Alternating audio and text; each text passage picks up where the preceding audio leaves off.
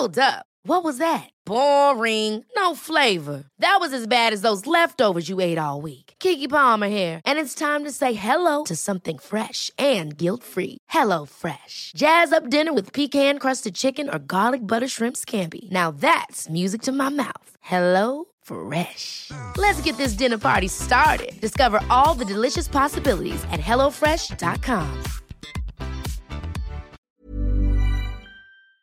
Une émission réalisée en partenariat avec Orbis Géopolitique, intelligence économique, veille, communication d'influence. Orbis mobilise un large spectre d'experts pour mettre la géopolitique au service de votre entreprise. Retrouvez tous nos services sur orbis-géopolitique.fr.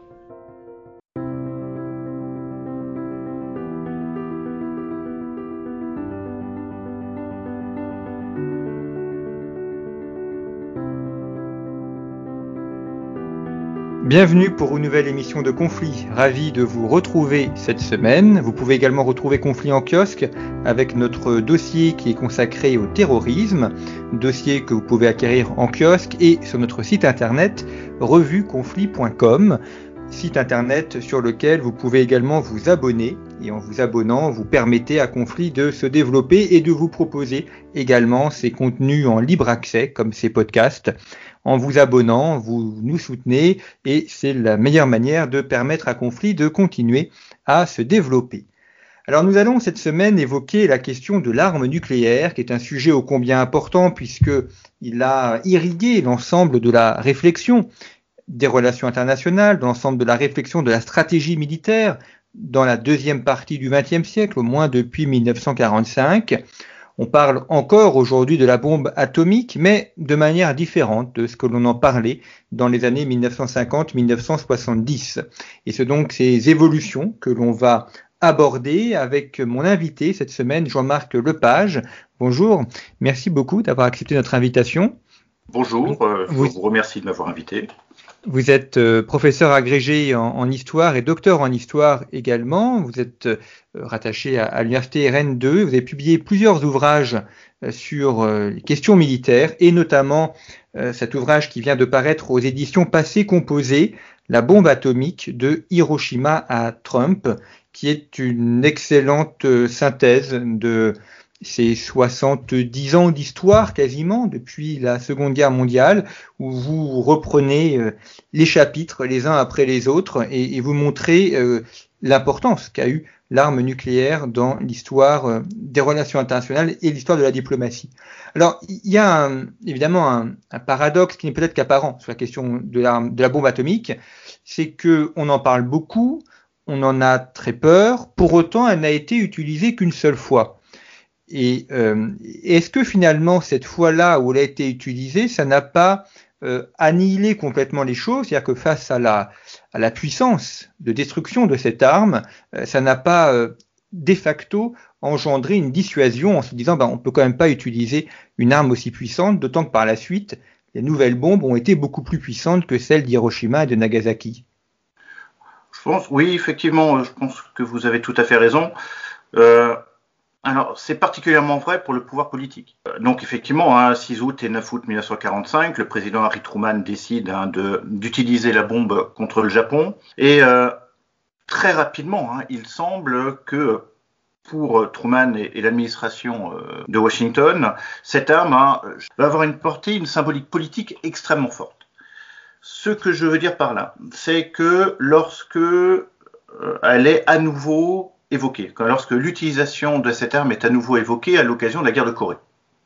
Je rappelle rapidement le contexte. Euh, euh, euh, donc, nous sommes le 28 juin 1950. La Corée du Nord bouscule l'armée sud-coréenne et le, les forces américaines, hein, sous mandat de l'ONU, viennent porter main forte au gouvernement sud, sud-coréen.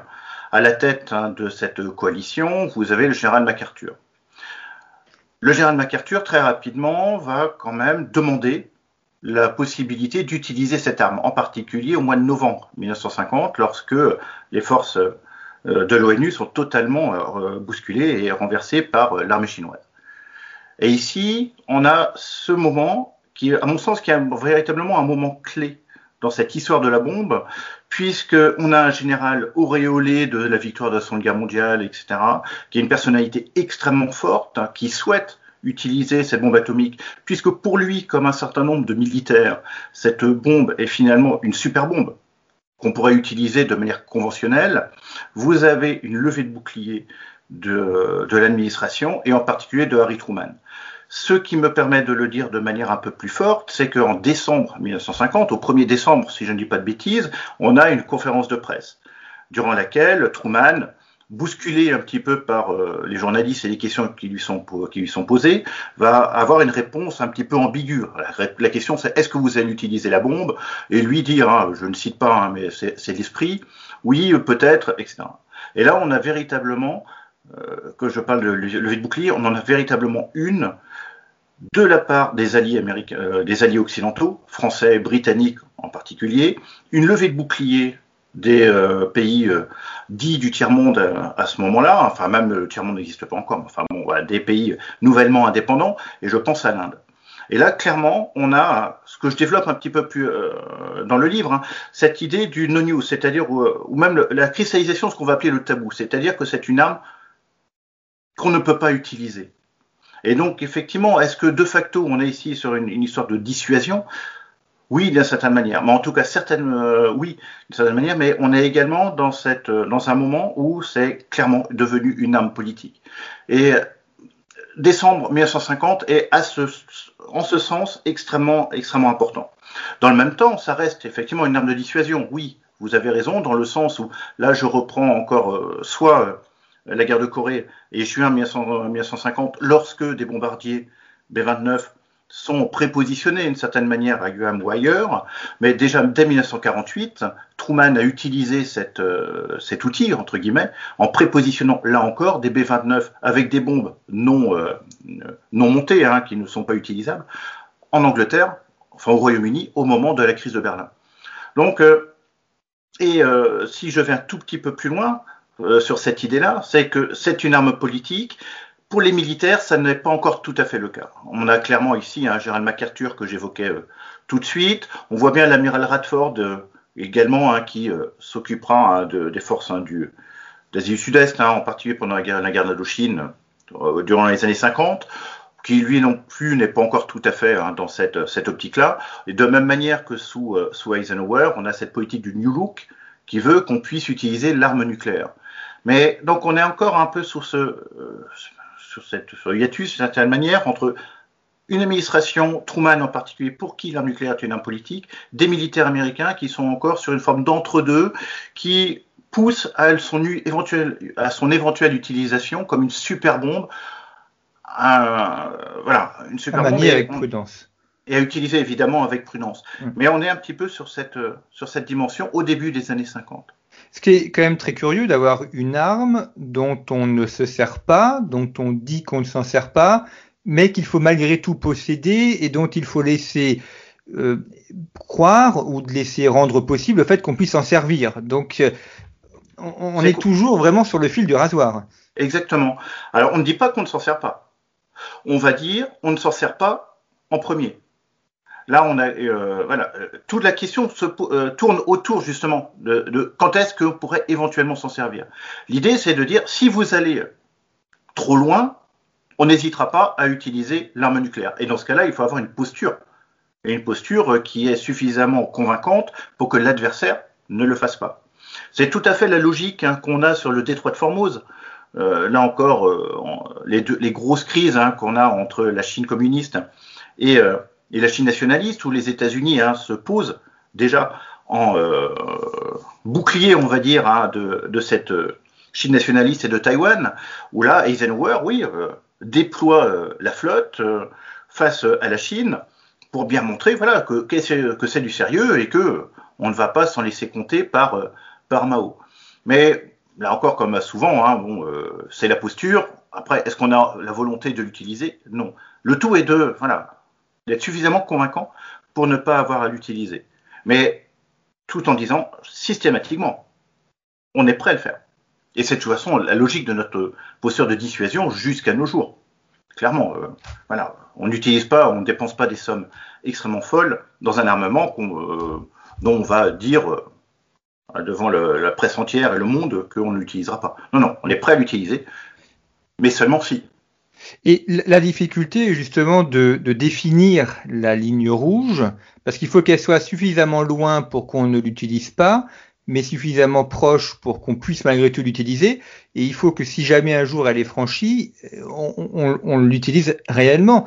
On ne peut pas euh, fixer une ligne rouge et, ne pas la respecter lorsque celle-ci est franchie. Donc, euh, est-ce qu'on n'est pas finalement avec cette arme nucléaire davantage dans le domaine de la, de la diplomatie davantage de, de l'intoxication que dans le domaine strictement militaire C'est une arme diplomatique et politique par définition, avec une implication militaire derrière. Alors effectivement, la définition de la ligne rouge, elle est extrêmement... D'un certain côté, elle est simple, puisque c'est en gros, c'est euh, si les intérêts vitaux de la nation sont mis en jeu, nous, nous l'utiliserons. Et tous les États, enfin, enfin pas tous les États, mais beaucoup des États euh, dotés, hein, les États nucléaires, ont défini quelles étaient un petit peu euh, ces, ces lignes rouges. Tous ne l'ont pas fait de manière extrêmement claire, mais enfin globalement, euh, on est à peu près clair là-dessus. Mais après, voilà, vous l'avez dit, c'est une ligne de crête. Où est-ce qu'on cette ligne rouge, elle est plus ou moins claire. évidemment, si les intérêts vitaux de la nation, une offensive massive contre l'Inde, par exemple, était menée par le Pakistan, on n'y croit pas, là, c'est l'idée. Oui, l'Inde pourrait se, utiliser cette arme nucléaire de la même manière que si les États-Unis, etc. Après, euh, on a malgré tout autour de cette ligne rouge certainement une, ligne qui est plus ou moins profonde. Euh, je pense sur un, événement extrêmement récent là, et ça fait penser au, programme de, spécialité. Euh, quand on parle des porte-avions, etc., dans le, dans le thème 1, le porte-avions est une arme, euh, enfin voilà, une arme politique également, qui a euh, arme de projection, etc. Dans un éventuel conflit entre euh, les États-Unis et la République populaire de Chine autour de Taïwan, comment réagiraient les États-Unis si un leur porte-avions était coulé Là, on a une question de ligne rouge. Est-ce que c'en est une, puisque les intérêts vitaux, d'une certaine manière, pourraient être touchés face à l'opinion publique Est-ce que les États-Unis, à partir de là, pourraient utiliser un armement nucléaire? On est c'est quand même des, choses extrêmement compliquées, mais de toute manière, ce qu'il faut bien avoir en tête, je pense, et ça c'est mon opinion, c'est que c'est un nucléaire et éventuellement, euh, essentiellement une arme politique, oui. Et les militaires n'ont pas la main sur cette arme, arme, ce qui montre bien d'ailleurs quelle est sa vocation première de nos jours. C'est une arme nucléaire qui a aussi beaucoup évolué depuis euh, Hiroshima et Nagasaki. D'abord, elle, est plus puissante, et même d'un point de vue technique, euh, c'est plus tout à fait la même chose. Ah non, non, non, effectivement, euh, elle est plus puissante, elle a été miniaturisée. Les vecteurs sont également ont été considérablement modifiés. Oui, il y, a, une évolution technologique de cette arme hein, qui, mais qui la rend d'autant plus, d'autant plus dangereuse effectivement, oui. Alors, il y a un cas que vous évoquez dans votre ouvrage, c'est celui euh, de la guerre d'Indochine, donc avec la, France, où euh, l'armée française, notamment lors de Dien Bien Phu, a envisagé là aussi la possibilité de faire usage de cette arme. Et finalement, euh, ça n'a pas eu lieu. Mais en tout cas, l'armée française y a aussi pensé. Ah oui, alors non, enfin oui et non.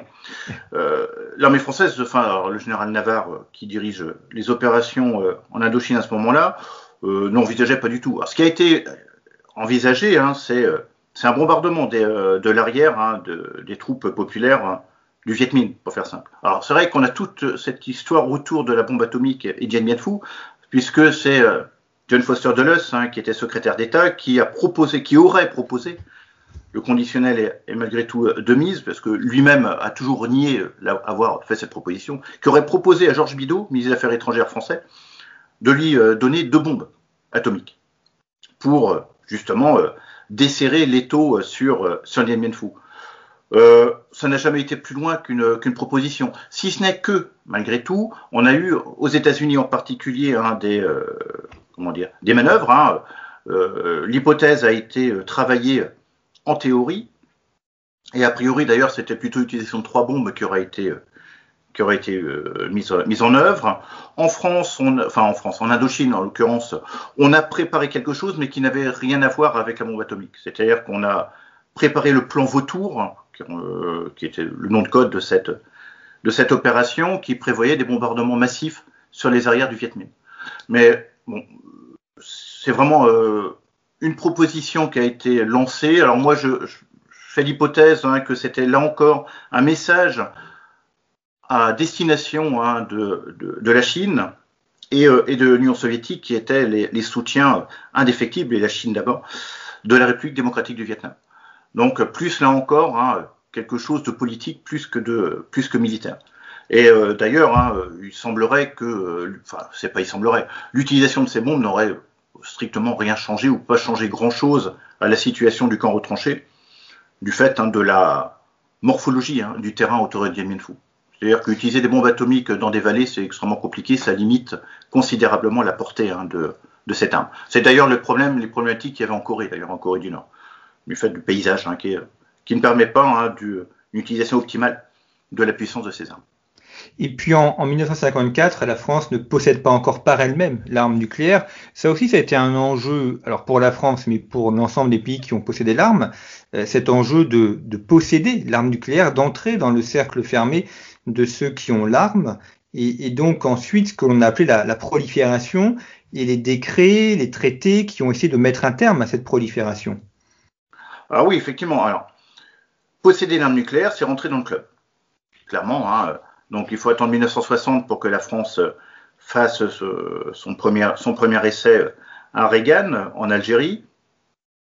Euh, le programme nucléaire français euh, date hein, assez rapidement, finalement, après la Seconde Guerre mondiale. Il est véritablement lancé sous la Quatrième République, euh, autour hein, de l'affaire de, Suez en particulier, repris par le général de Gaulle, mais clairement, ici, on a une continuité hein, de la République entre la quatrième et la cinquième, et c'est clairement, effectivement, un, facteur de puissance outre également ce facteur ici de, dissuasion. Et après, cette prolifération, oui, se met euh, tranquillement, entre guillemets, en route. Euh, la Chine, ensuite, en 1964, et, et, quand même rapidement, on se rend compte que il faut quand même peut-être éviter euh, que ces armes ne deviennent trop, trop courantes. Et on a le, alors, le TNP, hein, le traité de non-prolifération de 1968, mais qui fait suite, hein, il ne faut pas l'oublier non plus, au euh, Test Ban Treaty hein, de 1963 qui interdit les essais nucléaires, qui est le premier traité véritablement euh, mis en œuvre et signé par bah, les trois, enfin l'Union soviétique, les États-Unis et la Grande-Bretagne. En 1963, la France refuse d'entrer dans, euh, dans, le traité. La Chine, en 64, bah, de toute façon, euh, arrive un tout petit peu plus tard, mais elle ne rentrera pas dedans. Et ce qui peut être intéressant également de voir par rapport à cette régulation de l'arme nucléaire, c'est que le traité est signé en 1963, mais euh, les, euh, les, prémices sont, en 1958. On a une histoire quand même relativement longue de cette bah, voilà, de cet essai de régulation quand même de, de cette arme. Et d'ailleurs, 1958, c'est l'initiative de Nikita Khrouchtchev.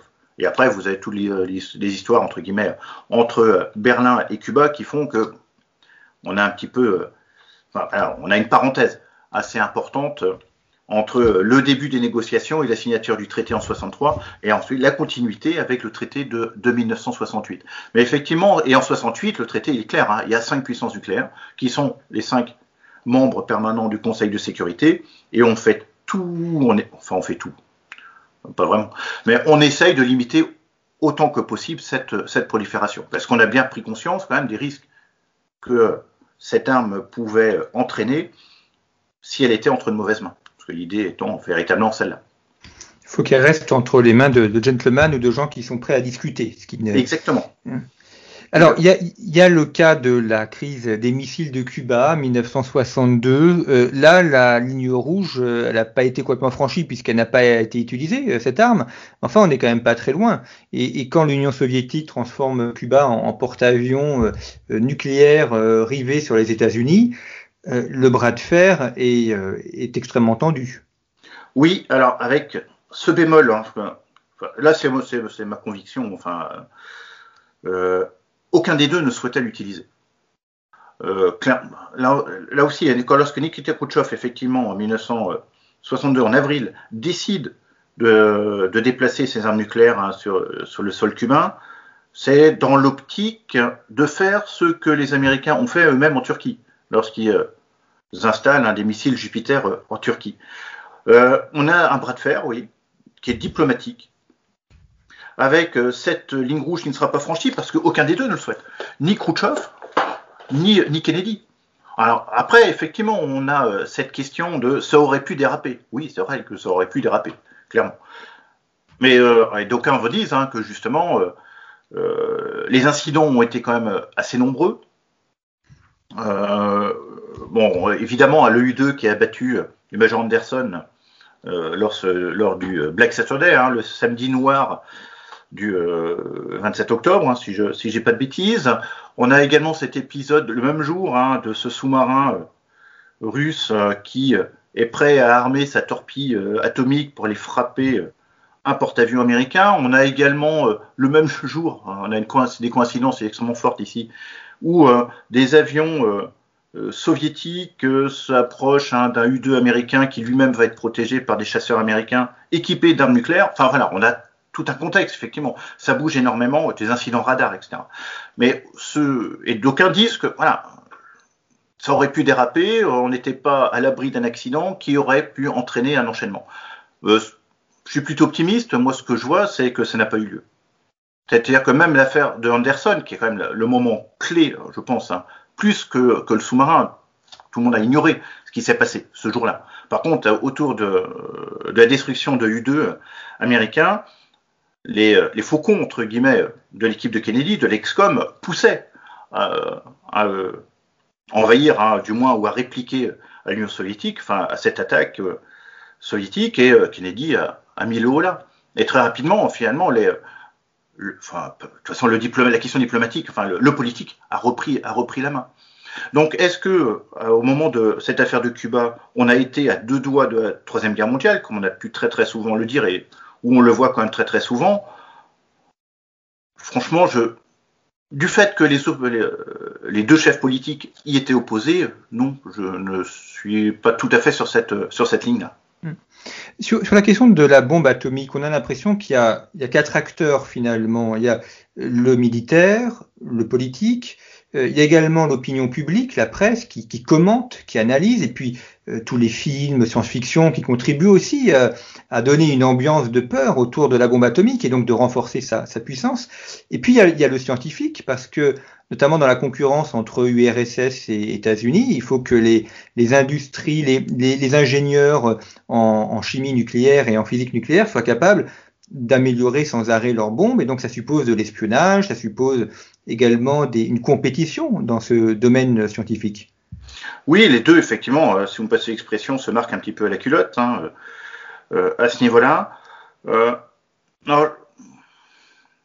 à la question de l'espionnage atomique, euh, c'est particulièrement vrai et la question est particulièrement sensible au, au début de, l'aventure nucléaire et euh, lorsque euh, l'Union soviétique va se doter elle-même de la bombe en 1949.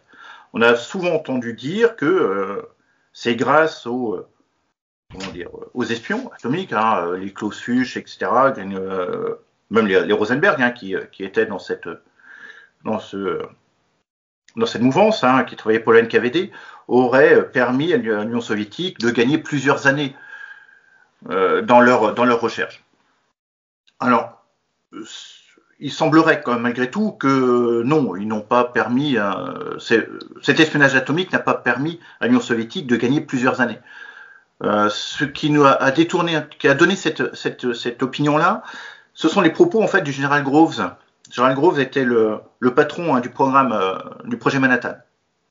Et euh, c'est lui qui a dit à un moment, enfin en 1945-46, que l'Union soviétique avait 15 ans de retard sur les États-Unis, sur leur, leur, recherche nucléaire.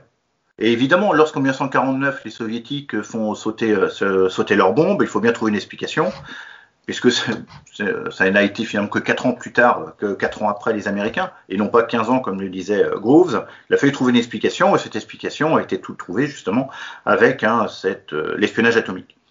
En fait, ce qu'il ressort hein, des, bah, des archives, etc., c'est que ça leur a permis de gagner un petit peu de temps, évidemment, en particulier pour valider des hypothèses. Mais euh, ça n'a pas permis voilà, de gagner une décennie. Non, les scientifiques euh, soviétiques sont de très haut niveau. Euh, et c'est ce, ces scientifiques soviétiques, hein, bon, je pense à Sakharov, mais Sakharov c'est plus pour la bombe, la, la bombe H, hein, en 1952, 1954 pour les, soviétiques, si je dis pas de bêtises là encore. Et donc, ça leur a permis voilà, de valider des hypothèses, mais non pas forcément d'aller euh, si, aussi vite que ça et de rattraper un retard qui était abyssal. Ensuite, bah, la, science soviétique est quand même extrêmement, extrêmement avancée hein, pendant l'Union soviétique. Enfin, les physiciens sont de très très haut niveau. Et euh, oui, on a une compétition entre les deux, une compétition sur la puissance, passer de l'atomique à l'hydrogène, ensuite sur les vecteurs, qui est un élément ici fondamental. La conquête spatiale joue son rôle, évidemment, puisque lorsque vous lancez un satellite dans l'espace, vous êtes capable de lancer un satellite, euh, enfin une, arme nucléaire. Soit dit en passant, c'est exactement ce que font les Nord-Coréens d'ailleurs, lorsqu'ils font des essais spatiaux. Donc, euh, on a une concurrence effectivement qui va se, euh, mettre en branle à partir des, années 50, avec voilà, le plus de moyens et les moyens les plus, les plus avancés. Et à ce jeu, quand même, malgré tout, les Américains on dit, enfin, ils mettent peut-être plus, euh, plus d'argent, je ne sais pas, mais en tout cas, ont euh, une plus grande efficacité en termes de vecteurs, en termes de précision et de miniaturisation de leurs armes, semble-t-il. Alors, l'arme nucléaire, c'est la, grande épopée de la guerre froide. Euh, dans les années 1980, là, en revanche, on, voit plusieurs traités qui sont signés d'un côté pour arrêter la prolifération, mais aussi pour réduire l'arsenal nucléaire. Et ça a notamment été les, traités entre euh, Reagan et euh, Gorbatchev. Et là, ça a été, on peut le dire, quand même un, élément important, une évolution dans cet usage de l'arme nucléaire. Alors, ces traités de limitation, alors on les trouve. Alors, c'est SALT en 1972. Après, on a les traités autour de SALT 2 en 1979. Et Start, hein, essentiellement, ben là, Start, c'est 1991, si je dis pas de bêtises, euh, encore, entre euh, George Bush et, et, euh, Mikhail Gorbatchev, 1990. Euh, le tournant, c'est quand même 1985 à ce niveau-là. C'est-à-dire qu'on a cette période des années 70 avec Salt, euh, où on est vraiment sur la détente. Hein, euh, 1975, c'est Helsinki, c'est la rencontre Soyuz-Apollo, où on essaie effectivement de limiter hein, autant que possible le nombre d'armes nucléaires. Mais là aussi, avec un faux semblant magnifique quand même. C'est-à-dire qu'on va limiter le nombre de vecteurs, mais on ne limite pas le nombre de têtes. Et comme on, à partir du début des années 70, on mirve, c'est-à-dire qu'on va avoir plusieurs têtes euh, sur un seul missile. Bon, finalement, on arrive à un jeu à somme euh, pas euh, assez nul. Hein. Euh, donc, on est sur cette période de détente. Après, on voit bien, enfin, jusqu'en 75, euh, le souci, c'est que dans ce contexte de guerre froide, l'Union soviétique bah, profite hein, de, du trou hein, laissé par les États-Unis. On a un appel d'air puisque les États-Unis se retirent euh, un petit peu des affaires du monde. Hein.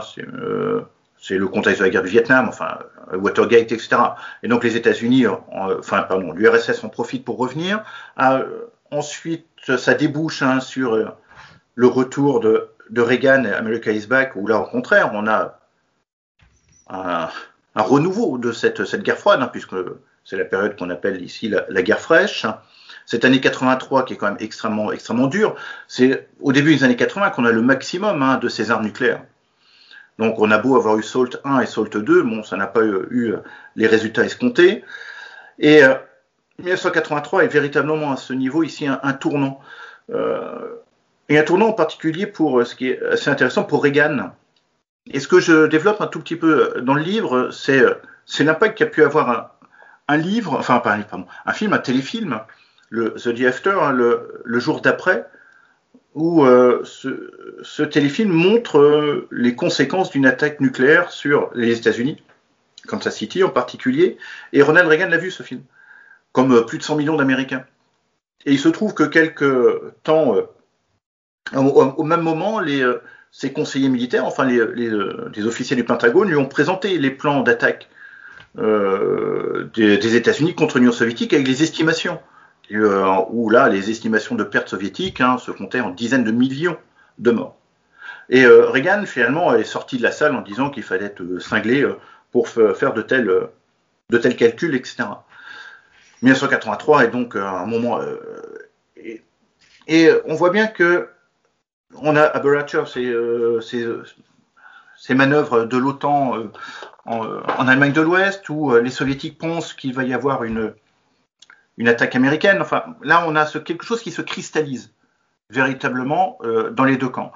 Reagan n'a jamais été un, un fanat euh, de, l'arme nucléaire, et là, il va quand même rentrer dans, dans un processus où Gorbatchev aidant, évidemment, on va pouvoir commencer à, à dénucléariser. Et d'ailleurs, il se trouve, enfin, euh, la fin de la guerre froide, alors bien souvent on considère que c'est la chute du mur de Berlin symboliquement ou l'explosion de l'Union soviétique en 1991, mais c'est plutôt 1987 où là on a effectivement, comme vous l'avez dit tout à l'heure euh, sur votre question, on a ce premier accord de désarmement, enfin un premier accord de désarmement entre euh, Gorbatchev et, et Reagan qui marque la fin de la guerre froide, puisque cette guerre froide se caractérise par la course aux armements, se caractérise par la multiplication des armes nucléaires, et là on a enfin un accord entre les deux qui va apaiser la situation et euh, mettre en avant une collaboration qui va ensuite nous amener sur, bah, c'était pas prévu à la base, mais sur l'explosion de, l'URSS et, ce nouveau monde hein, qui va s'ouvrir en 1991. Alors, un nouveau monde où euh, l'arme nucléaire est, malgré tout présente. Vous avez euh, deux chapitres intéressants euh, sur cette période post-guerre froide, qui est le cas de l'Inde avec le Cachemire et qui est également le cas de l'Iran. Je voudrais commencer par l'Iran parce que c'est un sujet dont on parle beaucoup euh, sans forcément toujours comprendre ce qui, est, en train de se passer. Et euh, notamment pourquoi l'Iran euh, tient-elle absolument à avoir l'arme nucléaire? Est-ce que c'est une sorte de péché d'orgueil des mollahs qui veulent faire comme leurs voisins? Est-ce que c'est absolument nécessaire pour maintenir leur sécurité? Et finalement, est-ce qu'ils euh, ne sont pas en train de se perdre à vouloir développer une technologie qui est extrêmement coûteuse au lieu de développer d'autres aspects de leur pays? Ah, la, question est, complexe. Alors, le, rapport de l'Iran avec le nucléaire est quand même assez ancien, déjà. Alors, effectivement, on a, ça commence hein, par un programme de développement euh, du nucléaire civil hein, avec le Shah d'Iran et son programme de nucléarisation de, de, euh, de l'Iran. Donc, euh, le, donc voilà, on, commence à construire une centrale nucléaire à Bucher d'ailleurs à cette, à cette époque. Arrivent euh, les, euh, les islamistes au pouvoir à la base, hein, en 1979, ils arrêtent hein, la collaboration avec bah, les Occidentaux, bah, de toute façon, qui ne souhaitent pas travailler avec eux, mais ils n'ont pas ce projet de poursuivre hein, dans cette, dans cette, sur cette voie-là. Arrive la guerre Iran-Irak, où là, bah, l'Irak utilise des larmes chimiques et les, l'ayatollah Khomeini va relancer ce programme nucléaire. Là, on est clairement, ils sont, a priori, je ne suis pas dans la tête ni de Khomeini ni de Ramenei, mais a priori, on serait ici sur un programme de dissuasion, de protection hein, du, du régime. La question qui se pose, c'est effectivement quels, sont les objectifs. Bah, c'est celui de pérenniser sans doute le régime, si tant est qu'il souhaite aller au bout hein, de leur démarche, ce qui n'est pas forcément non plus euh, évident. Donc, euh, arme de dissuasion, euh, contrebalancer la puissance d'Israël, contrebalancer la puissance de l'Arabie saoudite et s'opposer en puissance régionale. On, retomberait, si dans l'hypothèse ils développaient véritablement ce programme d'armes nucléaires actuellement, dans cette, dans cette logique-là. Alors j'utilise ici le conditionnel parce que euh, les choses sont quand même extrêmement complexes. Hein, euh. Les néoconservateurs américains, Israël, sont un certain nombre de, politiques français hein, également, euh, mais ou en Arabie Saoudite, sont profondément convaincus que l'Iran souhaite se doter de l'arme nucléaire. Effectivement, l'Iran a un programme nucléaire. Là, c'est évident. en particulier, à partir de, on commence à les deviner à la fin des années 90, et c'est particulièrement le cas à partir de de 2002, accentué avec Ahmadinejad pardon, en, euh, entre, en 2006, entre 2006 et 2013. Mais si on reprend certains propos de l'ayatollah Khamenei, euh, celui-ci a quand même, euh, comment dire, édicté une fatwa, hein, disant que l'islam interdisait en quelque sorte hein, qu'un État se, date, se dote hein, de, cette, de, cette, arme. Les choses ne sont pas forcément aussi, euh, aussi évidente que ça. Et euh, c'est vrai qu'il est très, très, très difficile hein, de dégager un peu une ligne de conduite hein, auprès du gouvernement iranien à ce niveau-là. C'est un moyen de pression, c'est évident, clairement. Un peu sur un, un peu à la, nord-coréenne d'une certaine manière. C'est un moyen de pression euh, pour avoir obtenir un certain nombre de gains politiques dans la région. Après, on verra hein, ce que nous dira ce que nous dira l'avenir. Mais c'est vrai qu'en 2015, lorsque le JCPOA a été signé, hein, l'accord cadre hein, euh, sur l'armement nucléaire et sur ce programme nucléaire, on a eu deux, positions, deux positionnements. On a eu des gens qui ont considéré que bah oui, c'est très bien, euh, l'Iran contre l'arrêt des sanctions, contre un développement économique, etc., qui a commencé à se mettre en place en 2015, voilà, a mis un terme à son programme nucléaire ou du moins l'a suspendu, et donc ça donnerait à penser qu'effectivement c'est un moyen de négociation pour avoir des avantages économiques. Mais de l'autre côté, vous avez, là c'est Trump et, et, Netanyahu en particulier, qui ont dit non, non, euh, ou même, euh, voilà, qui ont dit non, non, euh, c'est un mensonge, en fait ils suspendent juste leur, leur recherche en attendant en attendant de bénéficier de ces avantages économiques, et puis quand ils ont tiré tout ce qu'ils pouvaient en tirer, ils relanceront leur programme. Là, on a vraiment deux, points de vue. Et c'est quand même, et selon votre positionnement par rapport à ces points de vue, bah, vous allez avoir tel ou tel, développer telle ou telle thèse. C'est pas forcément euh, évident, je pense. Et euh, bah, on verra ce que l'avenir nous dira de toute manière à ce sujet-là. Euh, donc il y a le cas du Cachemire où là on a deux puissances qui ont l'arme nucléaire, le Pakistan et l'Inde. Et donc il pourrait euh, potentiellement y avoir un, conflit, sauf si on est dans une configuration type guerre froide États-Unis URSS, et finalement l'arme nucléaire n'est pas du tout utilisée. Oui, alors c'est le, c'est le plus bel exemple, je pense, de dissuasion.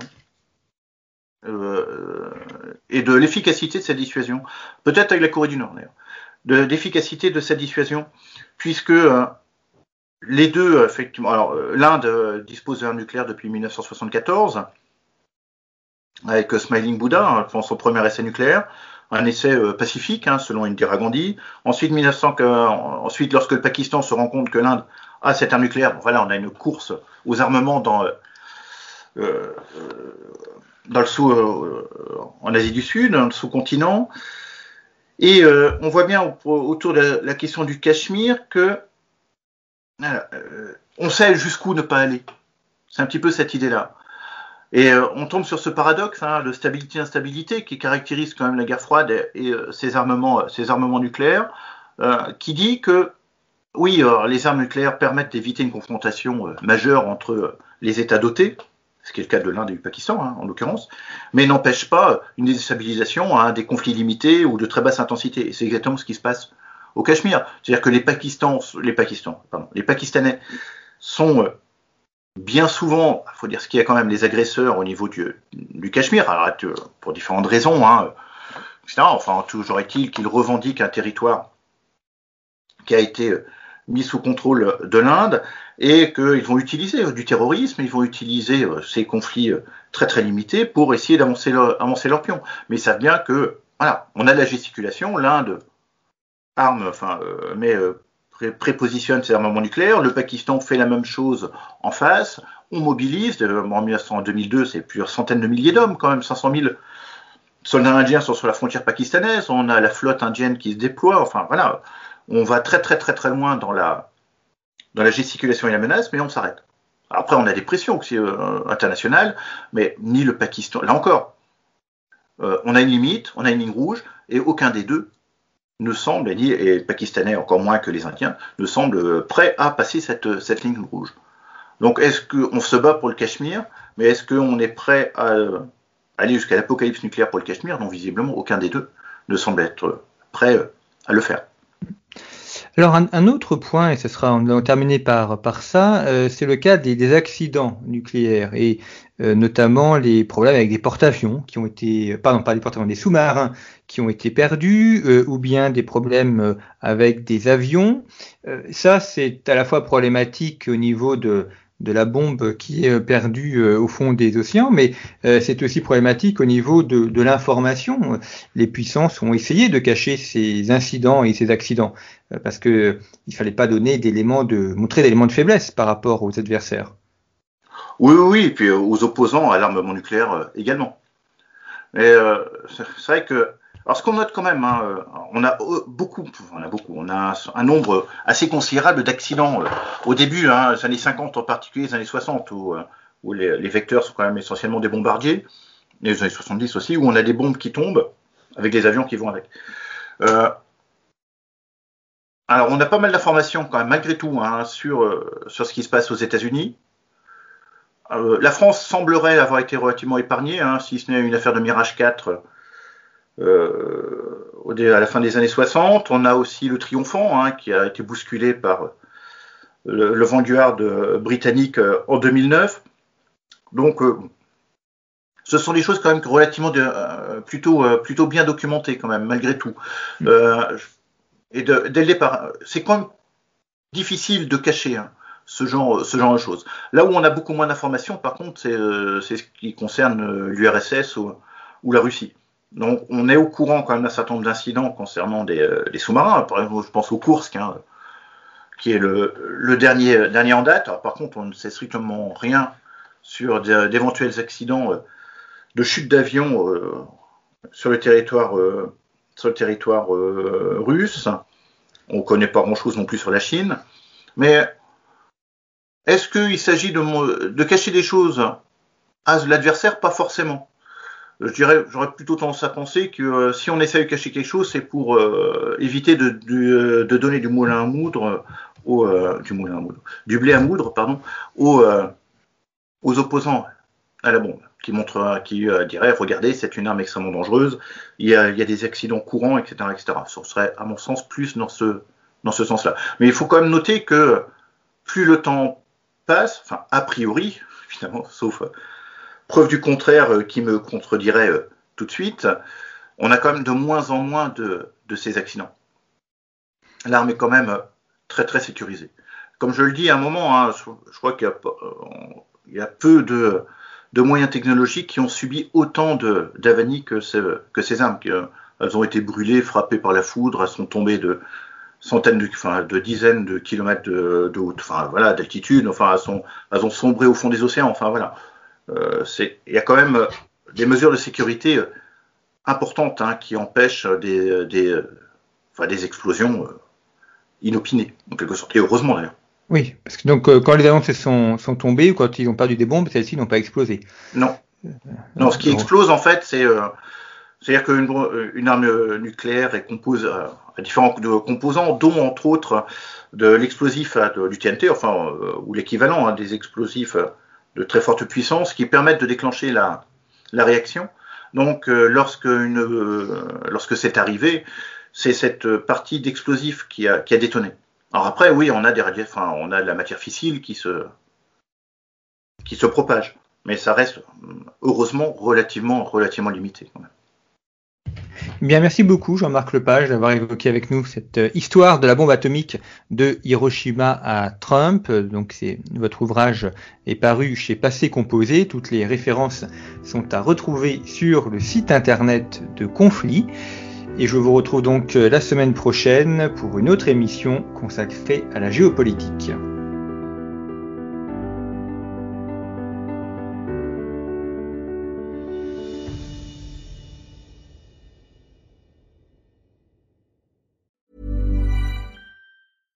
Ever catch yourself eating the same flavorless dinner three days in a row?